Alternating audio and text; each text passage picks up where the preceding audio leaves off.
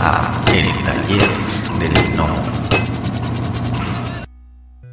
Entonces, como verás, sí tiene, sí tiene que ver esa clase de cosas con, Sí. con, con, este, con el mismo cómic y el arte, ¿no? Es parte de la influencia, ¿no? Sí, sí, sí. No, no, está, está genial. Oye, mi estimado, ¿cómo defines tu estilo? O sea, ¿en qué momento defines? ¿Tú originalmente empezaste a dibujar más como el estilo gringo?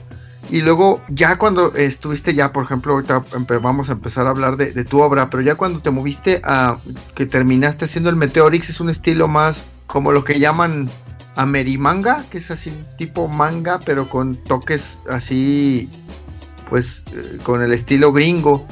Pero eh, tú cómo empiezas? ¿Cuál es tu, ¿Cuáles son tus raíces? ¿Empezaste a dibujar de lleno en manga o empezaste con el estilo gringo y fuiste evolucionando? Mm, no, mira, yo en la prepa yo dibujaba cosas estilo japonés, no por el manga, sino por las animaciones. Copiaba cosas de las animaciones, me gustaba mucho Mazinger Z, me gustaba Robotech, este, me gustaban los Transformers y entonces yo hacía monos que se parecían a eso. Em, a la par también hacía cosas gringas, eh, pero lo que mejor me salía era el estilo de Mortadelo y Filemón, lo tenía copiado, pero súper bien. Ah, así que cuando empecé a hacer mis primeros dibujos para hacerlo, hacer cosas eh, que funcionaran, empecé haciendo este estilo como del, como de Mortadelo y Filemón de Ibáñez. Em, de hecho, el, el trabajo que me acepta el maestro Sixto tiene una, tú lo ves y tiene un gran parecido a, a, a Ibáñez, ¿no? Pero a mí me gustaba mucho el, el- el manga y el, bueno, más bien el anime. En aquel entonces yo estaba muy loco por el anime. eh, ah, y en los 90 se empezó a dar el boom justamente del anime. Me tocó ir a ver la primer función de una animación en México que pasaron, eh, hubo toda una semana de películas en la Cineteca Nacional sobre animación japonesa y ahí pude ver en cine Akira. Eh, y nunca yo nunca había visto algo como eso no entonces fue así como de ah qué es esto Eh, em, para ese momento todavía no sabía que existía el manga ajá yo no tenía idea de que había dibujos japoneses de eso pero cuando empecé a ir con el maestro Sixto Valencia su hija trabajaba en el Hotel Nico, que era un hotel japonés, eh, y los niños japoneses llevaban sus tancobones eh, o sus weeklies y los aventaban al cesto de la basura. Su hija los recogía y como eran dibujos, se los daba al maestro Sixto. El maestro Sixto tenía un chingo de mangas y entonces yo iba y los empezaba a ver. Y el maestro Sixto me regaló varios mangas. De, de hecho, todavía tengo varios ahí. Donde por primera vez, antes de que saliera la animación, ah, vi a los Caballeros del Zodiaco. Vi a Dragon Ball Z. eh, bueno, era Dragon Ball, todavía no era Z. Este. mm, Empecé a ver que había dibujo de ese estilo. Y entonces a partir de ahí empecé yo a, a, a buscar hacer el estilo japonés, ¿no? A entender cómo era el manga y qué era el manga. Pero, ah, pues yo empecé con, o sea, de hecho, el, mi salto fue eh, que yo empecé con los supercampeones del fútbol. Cuando, cuando am, eh, Jaime Flores en Editorial Tucán estaba buscando quién dibujar estilo manga, resulta con que no había quien dibujar estilo manga. Yo para ese momento ya tenía un, cierto trabajo hecho. Eh, Gaby Maya me, me, dice, oye, este, ve a ver el editor. Gaby Maya también estaba, eh, también trabajaba en el estudio del maestro Sixto. Y, y fui a ver al editor, le llevé unas muestras, eh, le gustaron y a partir de ahí empecé a hacer los supercampeones. Eso fue en 1995. Ajá, ahí, a partir de ahí, bueno, se me dio igual, muy natural poder hacer el estilo japonés, porque pues ya lo practicaba, eh, y empecé a imitar el estilo del manga y de la animación de, que es Yoichi Takahashi, me parece. Yoichi, Yoichi Takahashi. Sí, es Yoichi Takahashi, me parece que es el, el, creador de, de, de, Captain Subasa. Y eh, pues emprendí ahí mi, mi carrera como dibujante profesional, ¿no? Me aventé 47 números y trabajamos dos años en los supercampeones. No más. Y no más, ¿no? Eh, ah, ahí empezó, ahí empezó mi estilo hacerse pues completamente japonés. Pero luego que terminó Supercampeones, yo me pasé al Mil Chistes, a la editorial Mil Chistes, editorial Haga. Y en el Mil Chistes me dejaban hacer lo que se me echaba la gana. Así que empecé a poder revolucionar mi estilo, por decirlo así, a mezclarlo. Y lo que hice fue comprarme kilos de Playboy y a base de fotografías empecé a caricaturizarlas estilo manga a todas las chicas que yo veía y a partir de ahí empecé a armar una especie de estilo al cual, bueno, tú le dices a Mary Manga, pero digo, nosotros después lo bautizamos como Mexi Manga y yo lo terminé llamando Manganaco, manga para nacos. oh, qué chido el término.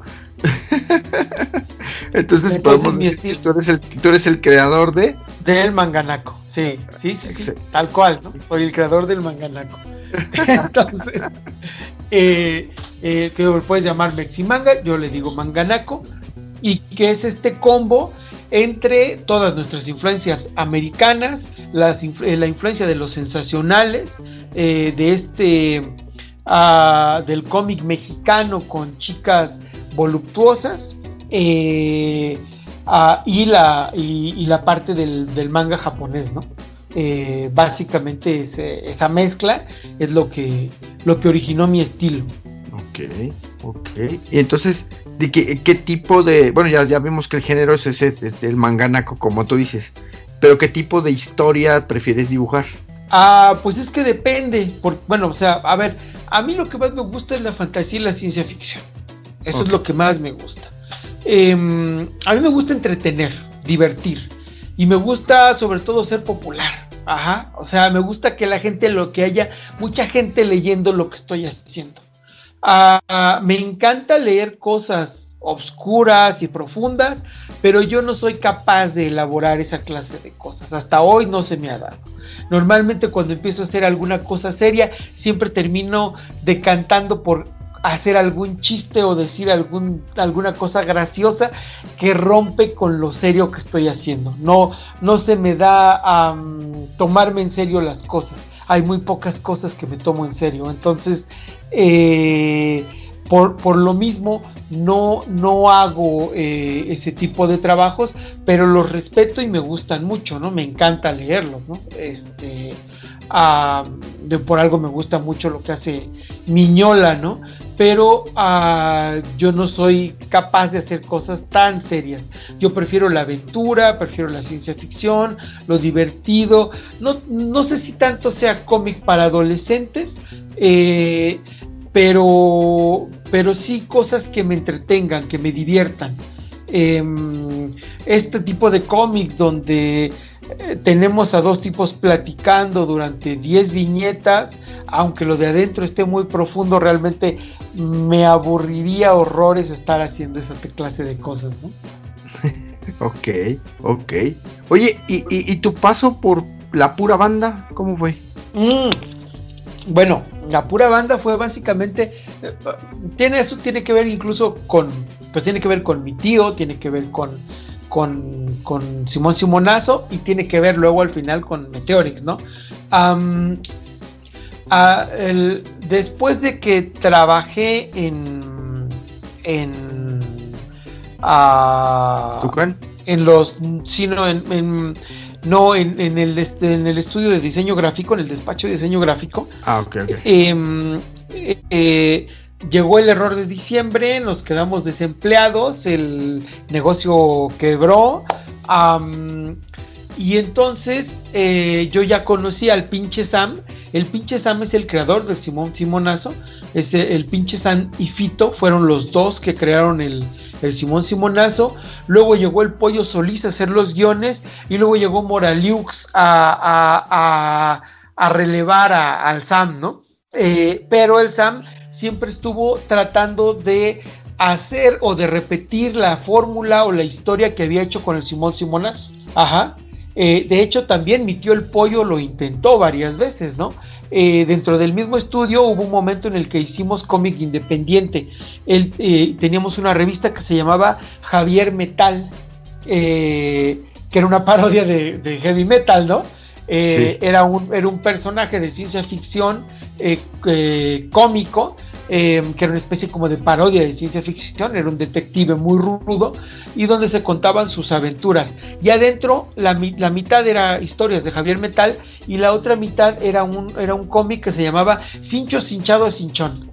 Ajá, que no era más que el Simón Simonazo. Y este, eh, luego llegó el Sam al, al estudio y él empezó a hacer guiones también de, esto del cincho cinchado, porque él no estaba viviendo aquí, se había ido a vivir a Acapulco y después de muchos años regresó a, México. yo al, Sam lo conocí cuando yo tenía unos ocho años más o menos. Este, em, entonces eh, él eh, llevó su revista de la pura banda, de nuevo intentó regresar a hacer su éxito del Simón Simonazo y ahora lo llamó la pura banda. Y en realidad se basó en dos personajes que éramos yo y el y yo y Carlos Cuevas, el lobo, este eh, que era mi, mi, compa y mi compañero de Pato Aventuras.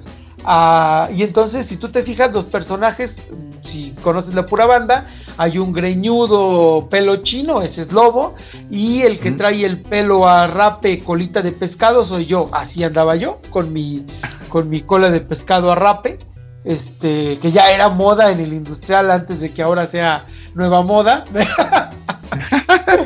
Estoy hablando de, de principios de los noventas, este, y así andaba yo, este, y entonces nos agarró de sus personajes e hizo sus aventuras. Eh, la pura banda duró como, como un año. Ahí él dibujaba y yo era su entintador. Y Lobo hacía eh, las tintas de los fondos. Y pues era una chamba muy complicada porque eran 32 páginas.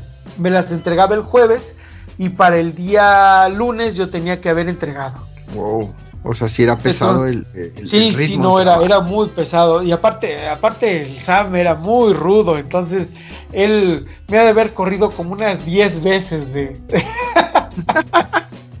Porque luego era lunes y no entregaba. Y entregaba por ahí del martes, miércoles. Y, entonces pues se ponía como loco, ¿no? Eh, eh, y, y, otra vez, pero me corría, me corría ese miércoles y el viernes ya estaba otra vez recibiendo mi paquete de, páginas, ¿no?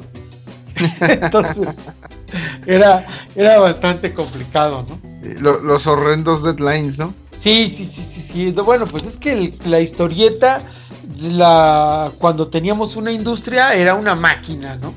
Y tú tenías que trabajar con la máquina y acostumbrarte a entregar como, se pudiera, ¿no? Sí, ahorita que tocaste el tema de la industria, ¿en qué momento piensas tú que se fue al carajo todo este asunto? Mm, bueno, lo tengo perfectamente establecido y fue a partir del 2002 cuando entraron las nuevas leyes hacendarias en vigor de Vicente Fox.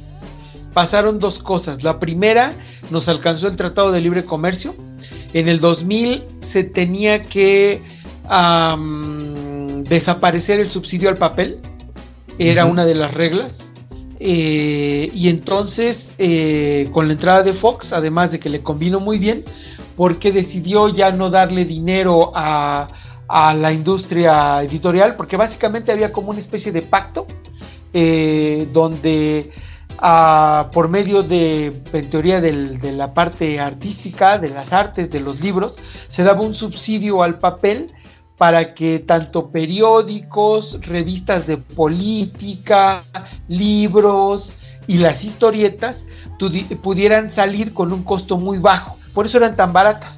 Por eso tú podías encontrar un, cómic de un peso, de dos pesos. En los periódicos eran baratos, los libros eran baratos, porque básicamente todo el papel en México estaba subsidiado. Y lo hacía también este, gobernación porque así mantenía a las revistas de política, a la gente que escribía libros, editoriales, los mantenía, los mantenía agarrados de los huevos, ¿no? Era básicamente la idea. Eh, eh, si te pasabas de vivo, pues entonces te quitaba el subsidio y entonces a ver qué hacías, ¿no? Eh, y entonces la editorial se tenía que someter a lo que dijera el presidente. pero cuando llega Fox, Fox empieza a ver que esto, que, gira, que se empieza a perder el asunto de, comprar periódicos y toda esta clase de cosas y que todo empieza a ir hacia la televisión. Y entonces decide que pues eh, está muy bien que ya no, hay, ya no haya subsidios, luego llega el Tratado de Libre Comercio y aparte mete la reforma sendaria donde otra cosa que tenían los editores es que normalmente con la anterior, con la, con la, lo que había antes de Hacienda, ellos podían meter todas sus pérdidas, sacaban una revista y si no funcionaba se iba a pérdidas y se los regresaba Hacienda en dinero. De tal manera que tú mm. podías estar invirtiendo en revistas, en montones de revistas, las editoriales sacaban una y otra revista sin problema, porque al final el dinero que perdían se les regresaba. Oh, y eh, los artistas no pagábamos IVA, ni tampoco ICR. Entonces, este, prácticamente eh, solamente cobrábamos nuestro sueldo y ya. Ajá. Entonces, tampoco Hacienda nos rascaba el bolsillo. Uh, entonces era una especie de paraíso fiscal.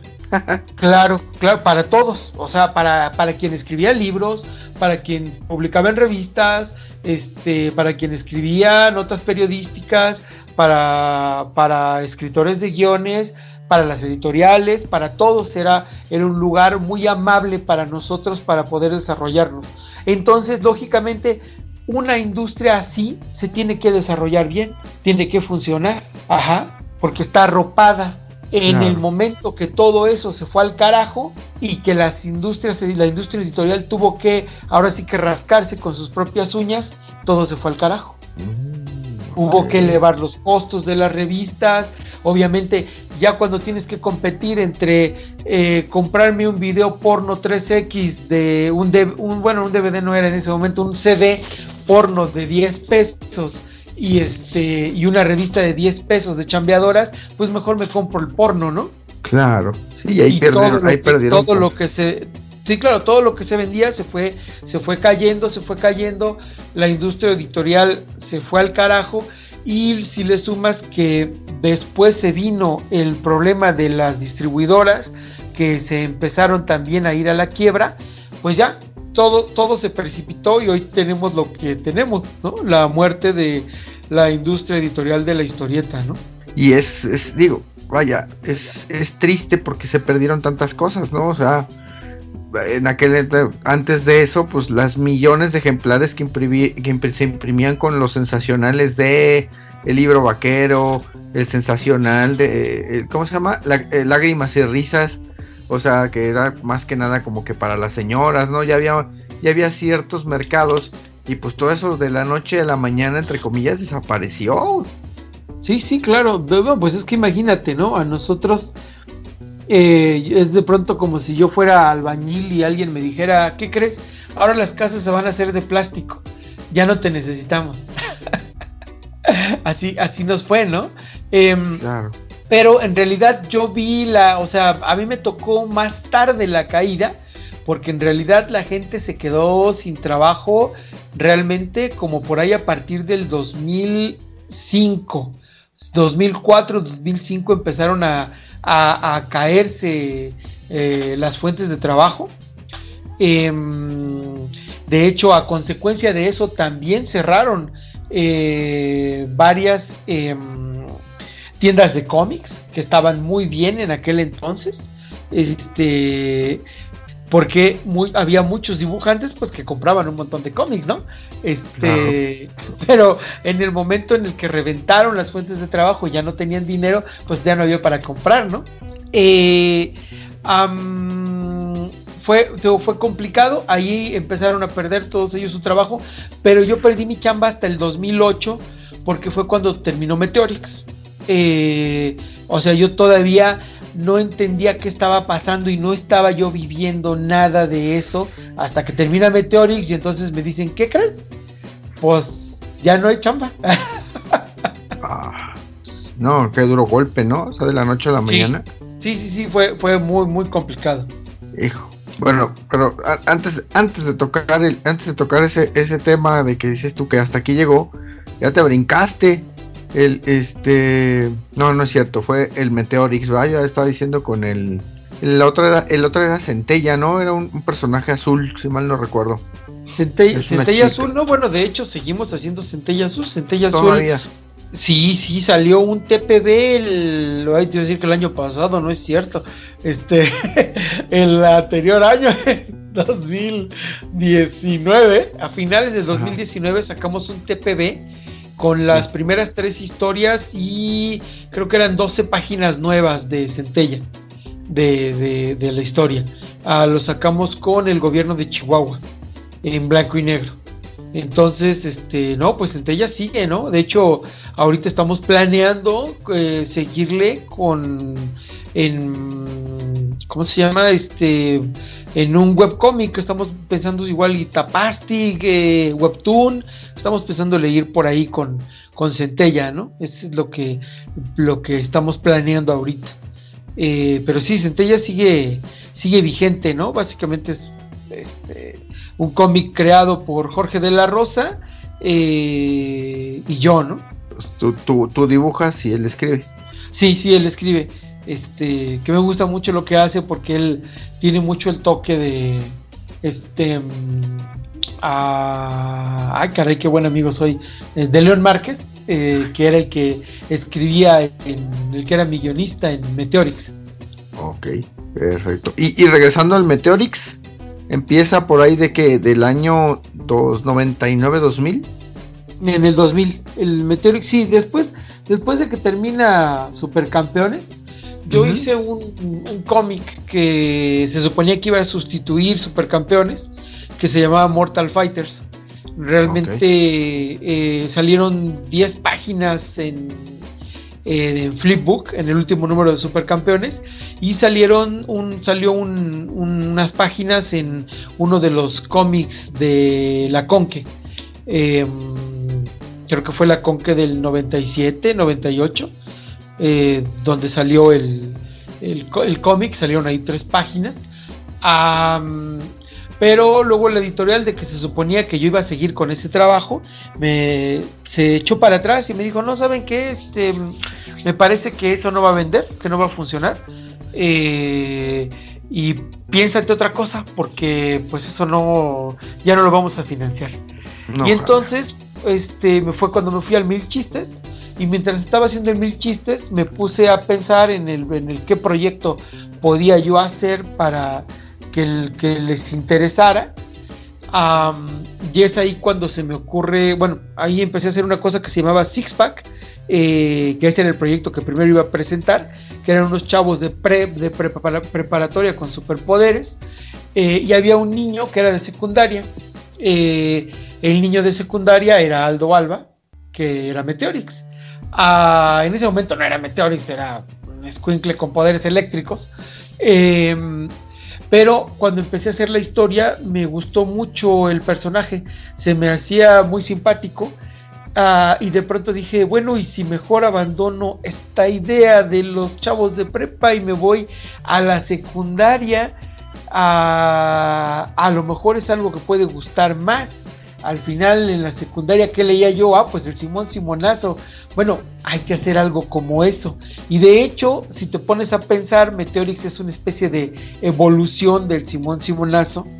Eh, lo que, vamos pues, que lo que no pudo hacer a el mismo pinche Sam de hacer que tuviera éxito de nuevo su, su, eh, su creación, el pollo Solís tampoco lo logró este, ni siquiera el mismo Simón Simonazo pudo volver a seguir teniendo éxito porque ya se habían quedado atrás con el tipo de público que necesitaban.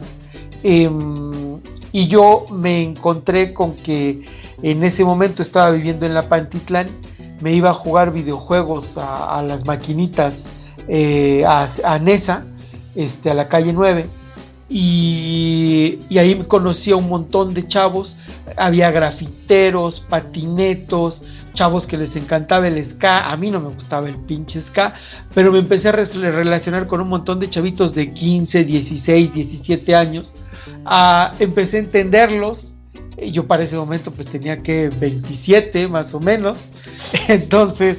Eh, me empecé a llevar muy bien con ellos, me empezaron a llevar a los conciertos de ska, entonces este, me relacioné muy bien con, todos estos chavos, eh, a ellos pues se identificaban conmigo porque pues al final muchos eran grafiteros y yo hacía monos, eh, y eso me hizo que empezara a crear Meteori, eh, hice el primer guion, lo llevé a la editorial, les gustó la idea, pero no les gustó el guion porque sentían que estaba como muy serio. entonces hice como seis guiones diferentes, todos me los rebotaron. Eh, por más que trataba yo de meterles chistes, no, no funcionaba. Pero ya había trabajado con eh, León Márquez en el Mil Chistes. Él era el que hacía los guiones y hacía los chistes. Ah, y chambeamos en una revista que se llamaba Chiste B, dentro del mismo, que era de parodias dentro de la misma editorial. y entonces lo llamé y le dije, oye, güey, fíjate que pues nomás me rebotan y me rebotan millón, no sé qué hacerle, dale una mano de gato, ¿no? A ver si funciona.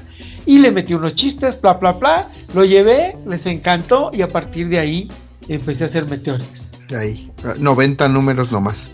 Nomás, ajá, sí, sí, sí. Entonces, este, eh, básicamente fue eso, ¿no? Pero probablemente si no hubiera pasado al mil chistes, si no hubiera conocido a León Márquez, probablemente Meteorix no hubiera salido, ¿no? Porque parte del encanto que a mí me faltaba, eh, yo tenía la idea de, los personajes, cómo mezclarlos con el manga, cómo mezclarlos eh, para que se identificaran los chavitos de secundaria. Me gustaba, yo traía esta idea cuando vi las guerreras mágicas, este, eh, y medio. Yo veía que los personajes em, o cosas como Yu Yu Hakusho, a los personajes que eran estos como, como héroes, Clamp con X 999 o 1999 era, este, eh, todos los personajes, eh, aunque tenían poderes, eran chavitos con sus uniformes de la escuela. Y yo decía, ¿por qué no hacemos lo mismo, no? Porque yo odiaba el uniforme de la secundaria, pero a lo mejor si yo hubiera leído estos cómics, estos mangas, donde todos los chavitos con superpoderes traen uniforme de secundaria, yo ya me sentiría un superhéroe porque mi uniforme de superhéroe es este maldito uniforme de secundaria, ¿no? Eh, y entonces lo que hice fue eso, trasladé esa idea japonesa a mi cómic buscando justamente que los chavos se identificaran con esto, ¿no? Porque al final, pues Meteorix no es más que. Los superpoderes de Meteorix no son más que eh, este sueño que tiene todo adolescente por hacerse adulto, por crecer. Ajá. Entonces, cuando Meteorix se convierte en Meteorix o cuando Aldo Alba se convierte en Meteorix, en realidad lo que está haciendo es crecer, es madurar, convertirse eh, en alguien más grande, más fuerte y que pueda eh, tomar decisiones como adulto. Ese es el poder que obtiene en realidad, ¿no? Oh, mira, excelente. Es muy cierto. Y los personajes, ¿no? Entrañables como Lucy, Eva. ¿Cómo se llamaba? El Mai. El Mai. Sí, los personajes pues eran compañeros de la secundaria, este, eh, compas de, bueno, pasaban situaciones de, de, mis cuates de, de, ahí de la Patitlán. y bueno, y había personajes por ejemplo, pues Lucy, ¿no? La, la clásica nerd, este, Eva, que pues es la, la chica súper guapa de la escuela que todos quieren con ella, pero ella nada más quiere salir con chavos más grandes, ¿no? Este, el, el compañero de Aldo, que es el Mike, ¿no? Bueno, pero además teníamos este, este rollo de, de que también hablaba mucho yo en Meteorix, eran las familias disfuncionales. Si te fijas, todas las familias en Meteorix tienen problemas, ¿no? En la casa de Aldo, Aldo es el malquerido. Su mamá, quien quiere, es al hijo más grande, al primero que tuvo, a Nandito. Eh, su mamá no lo trata muy bien a Aldo, no lo toma mucho en cuenta. Y su papá es el como el más inteligente, pero pues de ahí quien manda es la señora, ¿no? Em, el Mai no tiene mamá. Este vive con su papá que es carnicero y su papá pues es un el clásico machista ranchero ah, y él aprende de, de, él, ¿no? Es un poco incluso como Manolito, este el de Mafalda, ¿no? Sí. Eh, La voz y la producción de este podcast estuvieron a cargo de Adro, a un guion de El Piedra. Para todas sus dudas, sugerencias y comentarios, tenemos la siguiente dirección de email: tallerdelnomo.yahoo.com. Gracias y hasta la próxima. Este fue el podcast del Taller del Gnomo.